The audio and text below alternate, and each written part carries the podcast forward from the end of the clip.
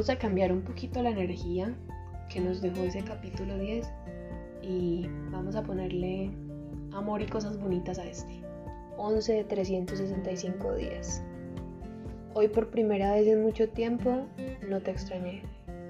Al inicio fue extraño, como si me invadiera un inmenso vacío, la nada misma dentro de mi cabeza. Estuve por mucho tiempo haciéndote mi todo y dando cada respiro que tenía por verte feliz. No me arrepiento, pero no te confundas, para este punto estoy segura de que no lo repetiría. Creo que ya no veo esto que estoy sintiendo como egoísmo. Es más bien una pizca más que prudente de amor propio, porque me lo debo. Después de todo lo que perdoné y toleré para mantenerte a mi lado, no me quedan dudas. Perdí totalmente la dignidad para que tú fueras el rey del mundo. Renuncia a tanto dolor disfrazado de amor del correcto. Tú no eres malo, pero tu amor no es lo que necesité, por más que creí que sí. Y hoy por primera vez en mucho tiempo no me levanté preguntando dónde estabas, sino en dónde tenía que estar yo. Llegamos a la etapa 3.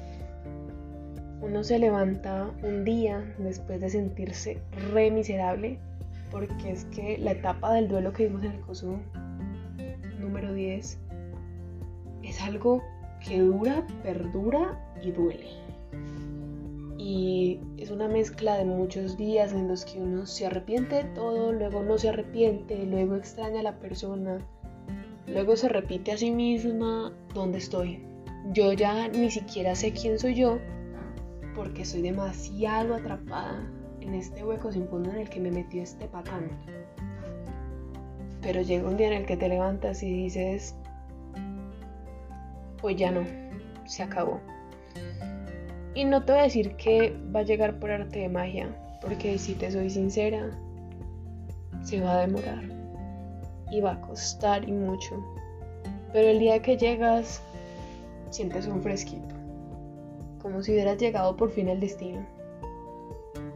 Y empiezas a hacer cosas que tú querías, que a ti te hacían feliz. Y aunque al principio te sientes vacía porque no hay esa persona, y no hay dolor por esa persona, te empiezas a dar cuenta de que ese vacío lo van a llenar. Todas esas cosas de las que te perdiste por hacer feliz a otra persona que no fueras tú. Te vas a recordar a ti misma que te encantaba hacer ejercicio, que te encantaba salir, que te encantaba hacer el alma a la fiesta, que te encantaba rumbear, pasear y hacer todo lo que se te diera la gana, sin preguntar, sin pedir permiso y sin estar sujeto a críticas y te vas a dar cuenta de que, recuperaste tu libertad.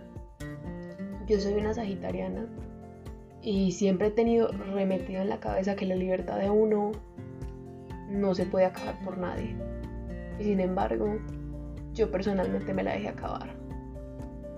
Y cuando uno vuelve a sentir que tiene su vida en sus manos, es como si todo vuelve a tener sentido.